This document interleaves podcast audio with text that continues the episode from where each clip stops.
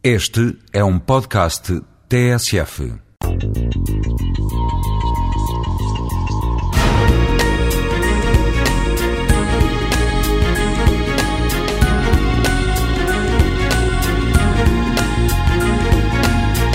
A alimentação é um fator de subsistência primordial, mas tem implicações na saúde e bem-estar e desempenha também um papel social, cultural e mesmo ritual.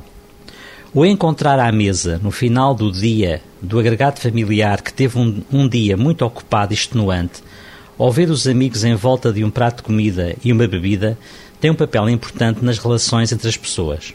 Quando se fala de alimentação no envolvimento de cidade, este tema ganha novos contornos e uma paleta de temas emerge com naturalidade. No entanto, representando diferentes aspectos de uma realidade muito complexa, o valor dos alimentos é um aspecto fundamental a ter em conta. É fácil demonstrar que as populações procuram adaptar matérias e produtos existentes e mais abundantes nas várias regiões do planeta aos conceitos alimentares que usam encontrando soluções que, embora diversas numa primeira análise, são variações em torno de um mesmo tema. Por exemplo, a utilização de uma base alimentar farinácea, milho, arroz, trigo, etc., é encontrada nos tacos e enchiladas mexicanos, nas pizzas italianas, nos crepes europeus, chineses, vietnamitas, etc.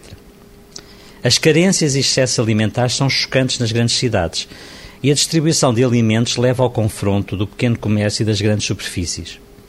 Outro aspecto interessante é a internacionalização de produtos e variedades de oferta encontradas nas grandes cidades. Produtos de todo o mundo são transacionados em estabelecimentos de especialidade, mas também nos pequenos comércios étnicos locais e na grande oferta de restauração que cobre uma gama de sabores e emendas extraordinárias. Os mais variados restaurantes com sabores vindos de todos os recantos do mundo podem ser experimentados. Quase se pode dizer que podemos viajar pelo mundo numa grande cidade. A palavra e a ideia globalização estão presentes.